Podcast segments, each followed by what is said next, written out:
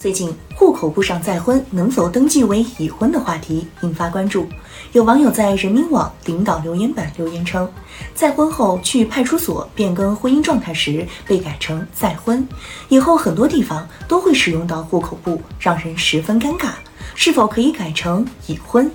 随后，相关部门回复称，按实事求是原则，应当登记为再婚。这一回答在网络上引发热议。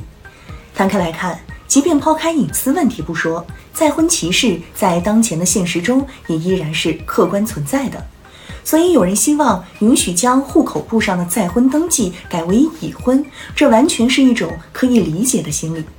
从网友讨论的情况看，大家对是否应将再婚改为已婚存在不同意见。比如有网友就认为，再婚就是再婚，没什么好尴尬的，正常面对就好。甚至还有观点担心，如果统一改为已婚，是否会加剧隐瞒婚史的情况？其实，这些认为不需要改变的看法，不过是一种想当然。一方面，如何面对再婚，每个人都难免会有不同的心理。一句“正常面对就好”，恰恰忽视了个体的差异，也低估了再婚在现实中可能遭遇的尴尬。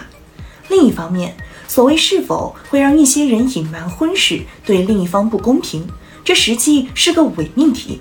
因为户口簿上的信息是一种婚后的登记，根本就与是否隐瞒无关。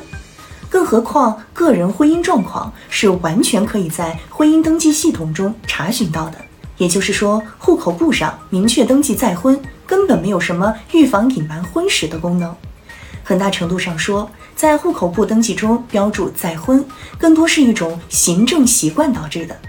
要知道，并没有任何规定明确在户口簿登记中应该将再婚情况标出，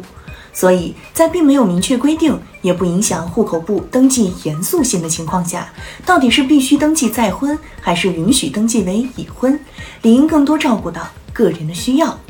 此外，还有几个理由也支持应该针对个人需求人性化考虑，是否必须在户口簿上标注再婚信息。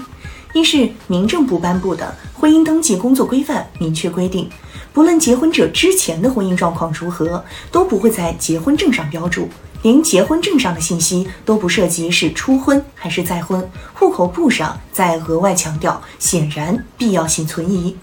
二是公民基本权益和结婚次数无任何关系，在户口簿这样经常需要对外展示的个人隐私信息上，专门区别初婚还是再婚，除了强化一种区别对待甚至歧视的倾向，似乎没有啥其他益处。事实上，已有地方做出了示范，如二零二一年武汉市公安局在对市民的回复中就表示，按照婚姻状况国标字典的设计。初婚、再婚、复婚均属于已婚状态，公安机关在系统录入时应按照公民实际情况填写，但在出具户口簿时应打印为已婚。